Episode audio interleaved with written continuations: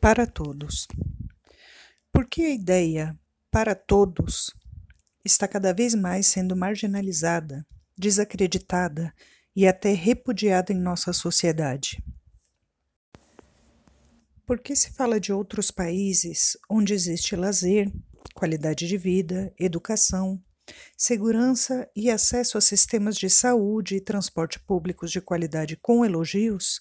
E quando se fala em lutar para que o mesmo exista no Brasil, se fala com desprezo, como se fosse vitimismo ou algo que não lhe diz respeito. Vejo isso como egoísmo.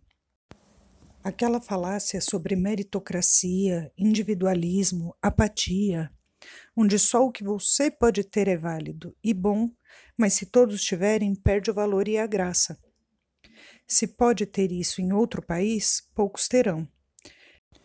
Mas se tivermos no nosso país, como essas pessoas irão se destacar?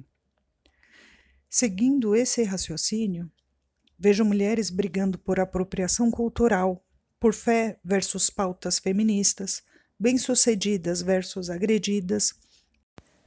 Vejo LGBTs criticando outros LGBTs por não se posicionarem ou militarem da forma que se acredita ser o certo. Vejo religiosos brigarem com outros religiosos pela ideia de ser o único portador da verdade, entre tantas outras possibilidades de rivalidade, onde o único interesse é fazer grupos guerrearem entre si, quando poderiam estar se unindo em prol das mesmas pautas que têm em comum. A quem essa guerra beneficia? A quem prejudica? Cada vez mais se prega a superação sobre outros, o destaque sobre os outros, o sucesso sobre os outros. Junto a isso vem a ideia de que só existe lugar para uns poucos que se destacarem, que só os merecedores conquistarão e que alguns não escolhidos chegam lá burlando ou corrompendo as normas. De onde vocês acham que vem a fixação de alguns brasileiros em se chamar de descendentes de europeus e de tantas outras nacionalidades? Quem realmente veio de outra parte do mundo para fugir de algo em seu país de origem e conseguiram ter uma vida e família feliz, se dizem orgulhosos de terem sido acolhidos e amam o país que os acolheu. Mas seus filhos e netos não se veem como latinos, mas como descendentes. Mais uma vez estimulando uma rixa entre um povo que é todo descendente de refugiados, imigrantes, invasores e escravizados que não vieram por conta própria contra os nativos da terra, os índios, que estavam aqui desde o início. São várias brigas, rixas, rivalidades que nos impedem de buscar a felicidade, a liberdade, a igualdade de direitos e escolhas, nos impedem de lutar por melhorias, dignidade e bem-estar.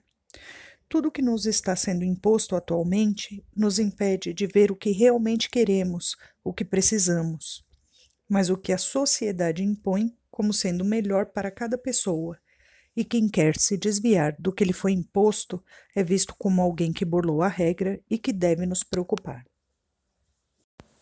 Mesmo que se diga que todos estão à procura de riqueza e de ser sempre o melhor, de casar e ter filhos, de encontrar a alma gêmea e ser amado, de ser famoso e reconhecido, de se formar e ser um profissional de destaque, não é esse o sonho de todos, mas acaba sendo o anseio de muitos só pela sugestão social, gerando disputas, conflitos e discórdias entre pessoas que poderiam simplesmente viver em paz em busca do bem de todos e não de ganhar do outro.